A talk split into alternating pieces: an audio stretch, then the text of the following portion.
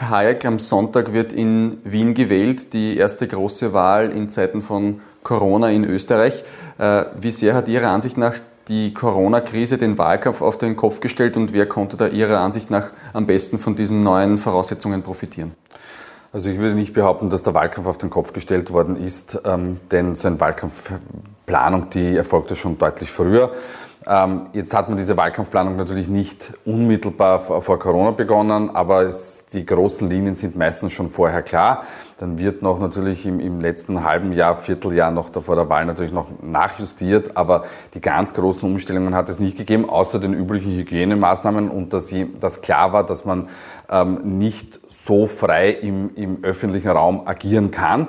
Ähm, aber man hat sowieso schon gewusst, dass man in Richtung Social Media gehen muss im Jahr 2020. Das bleibt ja keiner Partei unbenommen und dementsprechend sehe ich den Wahlkampf als einen relativ normalen Wahlkampf. Gibt es äh, Parteien, die dieses Thema äh, besonders gut nutzen konnten oder standen da alle vor, den, vor denselben äh, Problemen? Also alle standen natürlich, was die, die Wahlkampfabwicklung betrifft, vor denselben Problemen, aber jedes unterschiedlich betroffen. Sie zum Beispiel jetzt die ÖVP in der Schlussphase mit äh, Gernot Blümel, der als äh, Bundesminister für Finanzen ähm, in, in eine Art Quarantäne gegangen ist, weil eben Fälle in der Bundesregierung aufgetreten sind. Mit diesen Dingen muss man dann ähm, leben, lernen und, und umgehen können. Ich glaube aber für den Wähler und die Wählerin da draußen ist es wenig, gibt es wenig Auswirkungen in der Wahrnehmung selber. Ähm, thematisch ähm, hat die ÖVP versucht, das Thema im, im Sommer hochzuziehen. Ähm, Corona-Kritik an der, an der Stadt, an der Wiener SPÖ. Das hat man dann zurückgenommen, weil man nicht durchgekommen ist damit. Jetzt gibt es wieder den Anlassfall in den letzten Wochen. Und da gibt es natürlich Kritik. Wir glauben aufgrund der derzeitigen Datenbasis, dass es nur geringe Auswirkungen, also geringe unmittelbare Auswirkungen durch die Corona-Pandemie gibt. Michael Ludwig liegt in äh, allen Umfragen, auch in der letzten großen, die Sie für ATV und die Tageszeitung heute gemacht haben, sehr weit vorne. Hat er im Wahlkampf alles richtig gemacht? Ähm, die SPÖ hat im Wahlkampf sehr, sehr viel äh, richtig gemacht. Ähm, man hat auf Michael Ludwig gesetzt. Man wusste, er hat steigende Werte. Man kann es ja beobachten, die SPÖ ist mehr oder weniger hinter der Person Ludwig ähm, verschwunden. Man hat ausschließlich auf jene Themen gesetzt, äh, die für die sozialdemokratische Wählerschaft wichtig sind. Also das ist eben die Sicherheit im, im allgemeinen Sinn, insbesondere soziale Sicherheit. Und manchmal hatte man auch das Gefühl, dass insbesondere in Fernsehdiskussionen mit Michael Ludwig ein zweiter Moderator am Tisch saß, denn so ist er auch aufgetreten. Er ist selten in den Angriff gegangen, ähm, wenn dann sehr, sehr gemäßigt und auch wenn er angegriffen wurde, hat er das wirklich moderierend ähm, beantwortet und insofern hat Michael Ludwig hier sehr, sehr viel richtig gemacht.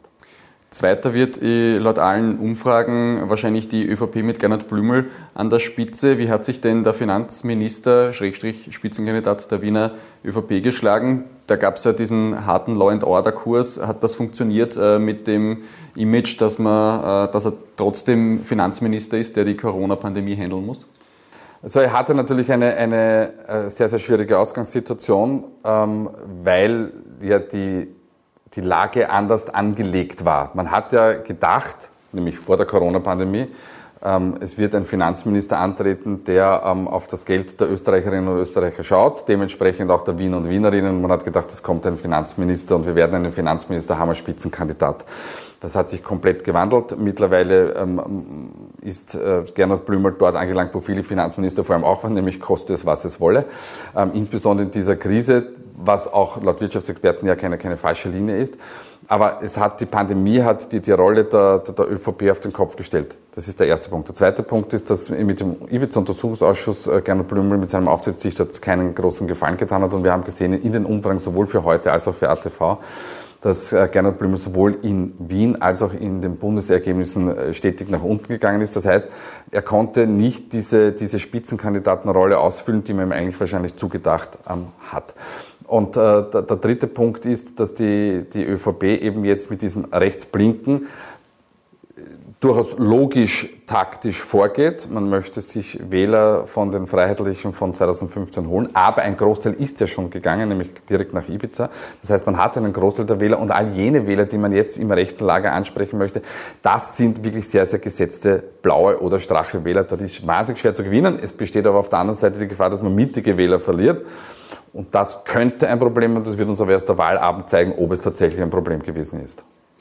Die Frau Hebein äh, ist Spitzenkandidatin bei den Grünen. Da gibt es äh, 2015 äh, 11,5 Prozent äh, zu verteidigen oder äh, noch dazu zu gewinnen. Bei der Nationalratswahl haben die Grünen in Wien 20 Prozent geholt. Ist das äh, ein Zeichen dessen, dass viel mehr Potenzial da wäre für die Grünen in Wien?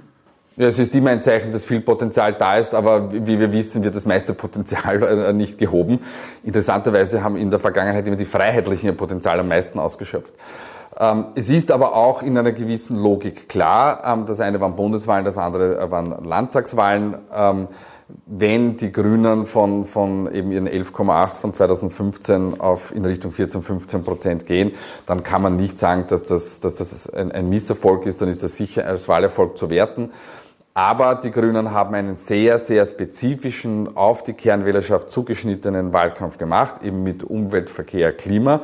Dann kam noch das Thema Moria dazu, da konnte man noch einmal Haltung für die eigenen Wählerschaften zeigen. Aber ähm, die Partei in ihrer Wahlkampflinie und Birgit Heber als Spitzenkandidatin strahlt nicht über das übliche Segment hinaus, wie zum Beispiel vor 10, 15 Jahren noch Alexander van der Bellen, wer noch Bundesparteisprecher der Grünen war.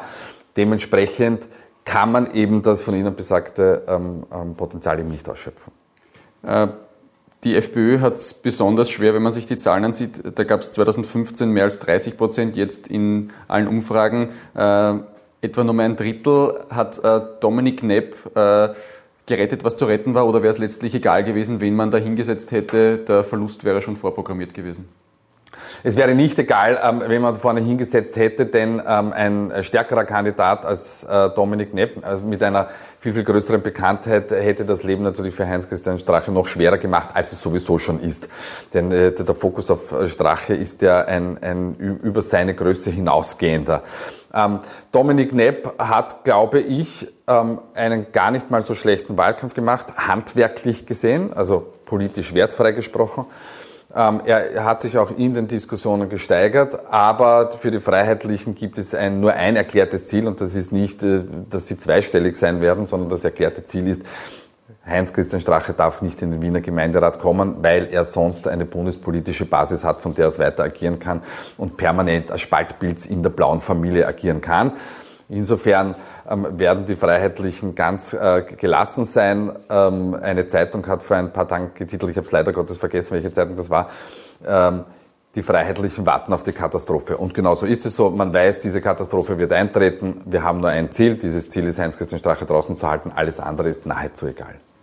Äh, Sie haben die Zahlen, wie eng wird es denn für den Herrn Strache, dass er diese 5%-Marke überspringt, damit er es in den Landtag schafft? Es wird für Heinz-Christian Strache in jedem Fall eng und es wird für die Meinungsforscher und Hochrechner leider Gottes auch eng. Also wir werden möglicherweise auch am Wahltag nicht sagen können, ob Heinz-Christian Strache den Einzug geschafft hat oder nicht. Ähm, die Problematik für Strache ist eine ganz simple. Er hätte das Potenzial, ähm, sicher 5, vielleicht sogar 6 Prozent zu holen. Sein Problem ist, seine Wähler und Wählerinnen sind signifikante Wahllokalgeher und deutlich weniger Wahlkartenwähler und Wählerinnen. Und diese Wähler sagen signifikant Unterschnitt, dass sie an dieser Wahl teilnehmen werden. Das heißt, nur 56 Prozent jener Wähler, die sagen, naja, ich kann mir schon vorstellen, am Sonntag Heinz-Christian Strache zu wählen oder ich würde ihn wählen, gehen aber nur hin. Der Rest sagt, ich werde wahrscheinlich nicht hingehen. Und das ist ein massives Problem für Strache. Das heißt, Strache hat kein thematisches Problem. Strache hat kein persönliches Problem mehr, weil da ist tatsächlich der, der, der, der alte Sager, ist der Ruf mal ruiniert, lebt ist gänzlich ungeniert, das ist auch kein Problem mehr. Aber sein Problem ist die Mobilisierung bringt er die Wähler hin oder nicht. Diese Mobilisierungsfrage hat jede Partei in jedem Wahlkampf, aber bei ihm geht es halt um politisches Überleben oder nicht. Hat er da im Wahlkampf äh, nicht so sehr, äh, also nicht genug draufgedrückt zu sagen, er müsste mich wählen, sonst schaffe ich es nicht rein? Es ist nicht so, dass er das nicht gesagt hätte, nur sagt das nicht so.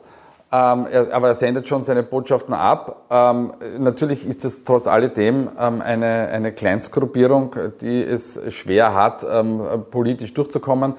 Ähm, Heinz-Christian Strache hat den Vorteil, dass er im Gegensatz zu anderen Kleinparteien ähm, trotz alledem an den TV-Duellen zum Beispiel teilnehmen kann. Und da merkt man seine Stärke und Routine. Da sieht man den, den, den jahrelang erprobten Politiker, der, der auch in Spitzenfunktionen des Staates war. Ob das allerdings ausreicht, wissen wir nicht. Ähm, wie gesagt, wir werden möglicherweise erst am Montag oder Dienstag wissen, ob er tatsächlich eingezogen ist. FPÖ-Spitzenkandidat Nepp hat sich ja vor dem äh, Duell im Riesenrad von ATV gedrückt, äh, dass er da gemeinsam mit Heinz-Christian Strache in die Gondel steigt und 15 Minuten lang debattiert. Äh, wenn Sie sich jetzt äh, die, die Duelle in Erinnerung rufen, wäre das notwendig gewesen? Hat Nepp gegen Strache irgendwie aufzeigen können in den anderen Duellen? Ich glaube, im, im Rückblick betrachtet, und natürlich ist man im Nachhinein immer klüger, ähm, war es ein Fehler. Dominik Nepp hat sich äh, auch in den direkten Duellen mit, mit Heinz-Christian Strache auf den diversen Sendern ähm, gut geschlagen. Ähm, ich glaube nicht, dass er ein Problem gehabt hätte, gehabt hätte, bei ATV anzutreten, aber da war es ihm zu zugespitzt, weil dort konnte er nicht gegen die, die anderen Kandidaten und Kandidatinnen antreten. Ähm, da ist immer die Frage, ist das Glas halb leer oder halb voll? Ähm, denn ähm, dadurch, dass er nicht angetreten ist, gab es natürlich auch eine negative Presse. Heinz-Christian Strache konnte sagen, na bitte, also ich finde das nicht in Ordnung, demokratiepolitisch, dass er nicht kommt. Also ich hätte das nicht gemacht. Ähm, schlussendlich wird das jetzt wahltechnisch nichts entscheiden. Kurz zu den Neos, äh, die äh, haben jetzt in den Zahlen nicht so viel äh, Bewegung im Vergleich zu 2015 gezeigt. Das dürfte ein bisschen nach oben schauen. Gab es da auch ein Mobilisierungsproblem oder ist die, das Potenzial einfach nicht so hoch für die Pinken in Wien? Grundsätzlich ist es so, dass äh, ähm, liberale Parteien nur ein eingeschränktes Wählerpotenzial haben. Ähm, in, in Wien ist das natürlich größer als im Bund. Ähm, die Neos haben aber ähnlich den Grünen in ihrer Anfangszeit eben das Problem, die, diese, diese Potenziale abzuschöpfen. Abgesehen davon weiß man, äh, es ist ja, oder wir vergessen das sehr, sehr oft, es ist ja noch immer eine sehr, sehr junge Partei, die sind 2015 das erste Mal in den Wiener Gemeinderat eingezogen.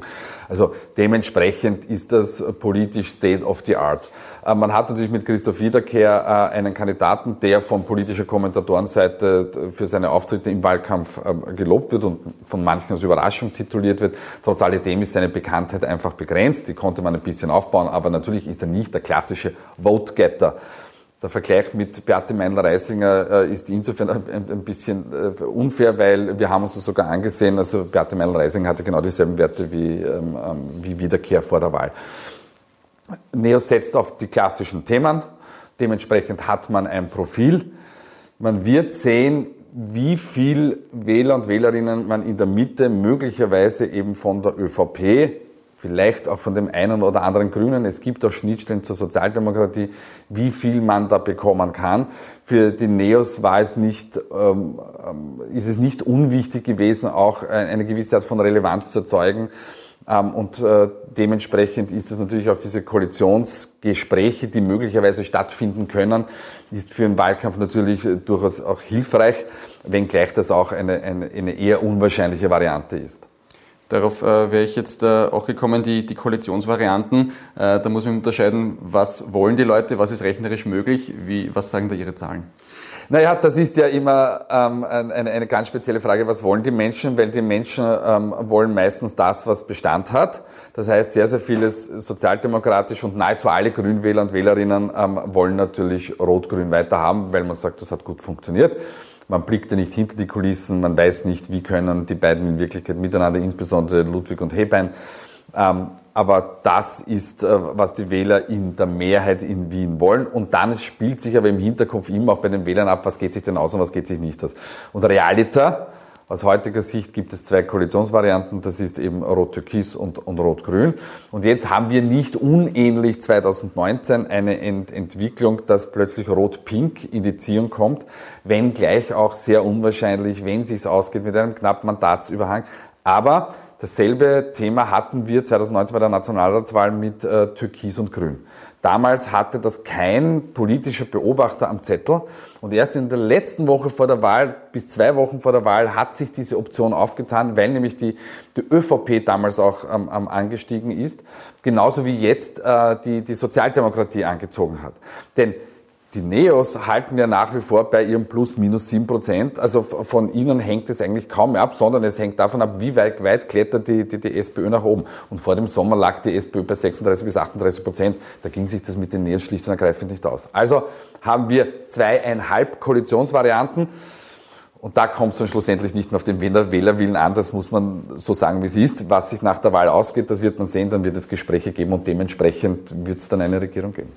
Jetzt ist das äh, Verhältnis äh, vom Bürgermeister zur Vizebürgermeisterin in den vergangenen Wochen, Monaten deutlich abgekühlt. Da gab es durchaus Rempeleien. Ist da Ihrer Ansicht nach so viel Porzellan zerschlagen worden, dass eine Weiterarbeit äh, unwahrscheinlich ist? Oder ist das auch, wenn Sie die Zahlen angesprochen haben, das wollen die, die meisten äh, äh, Wähler weiterhin die favorisierte Variante, dass Rot-Grün fortgeführt wird?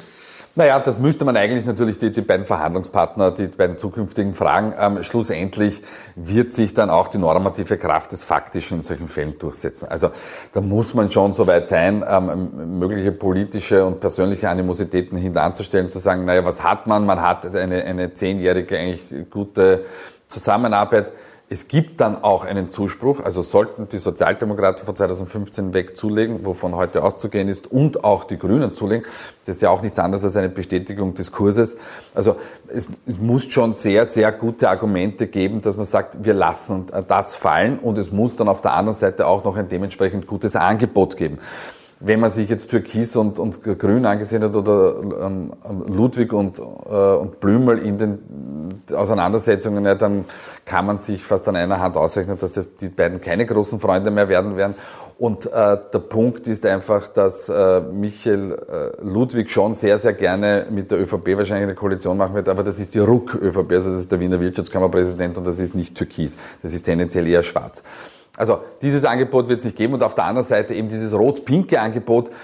Naja, da darf man nicht vergessen, das hat dann wahrscheinlich einen knappen Mandatsüberhang. Ähm, das ist eine junge Partei mit keiner Regierungserfahrung. Ob man diesen Parforce-Ritt dann wagt, ist eine andere Frage. Gut, dann noch ähm, abschließend zwei kurze Fragen. Die erste, Heinz-Christian Strache, äh, wenn er es nicht in den Landtag schaffen sollte, ist dann seine politische Karriere Ihrer Ansicht nach vorbei oder hat er dann noch irgendwo Möglichkeiten, dass er eine Landesgruppe bildet oder dass er sonst irgendwie äh, noch politisch am Leben bleibt? Heinz-Christian Strache wird immer seine, seine kleine Wählergruppe haben, das ist keine Frage. Ähm, das heißt, ich würde mal für die Zukunft gar nicht ausschließen und schon gar nicht bei der Freiheitlichen Partei, weil da haben wir in den letzten 30 Jahren schon so viel erlebt. Also da überrascht mich eigentlich gar nichts mehr. Aber grundsätzlich ist es schon so, wenn er den Einzug in den Wiener Gemeinderat nicht schafft, dann sieht es für ihn politisch sehr, sehr düster aus. Denn dass ihn dann die Partei mit offenen Armen wieder aufnimmt, ist eher nicht zu erwarten. Ähm, in, in Oberösterreich antreten, das ist eine der nächsten Wahlen. Dort gibt es eine nach wie vor sehr, sehr starke freiheitliche Gruppierung mit einem, einem Vizelandeshauptmann, mit Heimbuchner. Ähm, den Umfragen zufolge haben die oberösterreichische Freiheitlichen bei weitem nicht so viel verloren wie alle anderen ähm, ähm, freiheitlichen Gruppierungen nach Ibiza. Also dort ein Antritt, der wird wahrscheinlich nicht gelingen. Dementsprechend, also die, die, die, die, die Zukunft, wenn er den Einzug nicht schafft, politischer Art, sieht sehr, sehr schlecht aus. Gut, dann äh, abschließende Frage. Äh, Gibt es etwas, das Sie im Wahlkampf äh, besonders überrascht hat oder mit etwas, das Sie nicht gerechnet haben? Ein Kandidat, der besser oder schlechter performt hat, äh, als Sie gerechnet haben? Also es gibt ähm, meiner Ansicht nach ähm, zwei Auffälligkeiten sagen wir zweieinhalb Auffälligkeiten. Die eine halbe ist, dass Heinz-Christian Strache trotzdem sehr, sehr gut im Rennen ist. Das war von Anfang an nicht so zu erwarten. Man hatte schon gewusst, dass er ein Potenzial hat, aber dass er so klar um den Einzug ähm, mitspielt, das ist doch schon auch eine Überraschung, aber eine halbe. Ähm, die beiden größeren Überraschungen sind einerseits, dass sich Michael äh, Ludwig von, seiner, von seinen Persönlichkeitsdaten so gut entwickelt hat. Ähm, er lag doch vor dem Sommer und vor der Corona-Pandemie doch deutlich unter seinen Werten, die er heute hat. Da hat ihm Corona geholfen, da hat ihm die Art und Weise geholfen, ähm, wie er als Bürgermeister auch in diesem Wahlkampf aufgetreten ist. Das ist die eine Überraschung. Die andere Überraschung ist doch auch, wie stark ähm, äh, rechtslastig der Wahlkampf der, der, ÖVP gefahren wurde. Das war ganz klar, dass beim Thema Migration, insbesondere bei Moria, ähm, die, die, die ÖVP sowohl im Bund als auch im Land keine Millimeter aufmachen wird, weil man eben die, die freiheitlichen Leihstimmen halten möchte. Aber dass man noch einmal doch deutlich nach rechts gerückt ist, siehe zum Beispiel die Kebabläden haben sich an die, äh, an, an, die Regeln in Österreich zu halten. Das hätte man früher doch eher freiheitlichen Wählern, zuges äh, freiheitlichen Politikern zugesprochen, so eine Aussage. Das hat dann doch eher überrascht und wir werden sehen, ob diese, diese, diese Taktik aufgeht.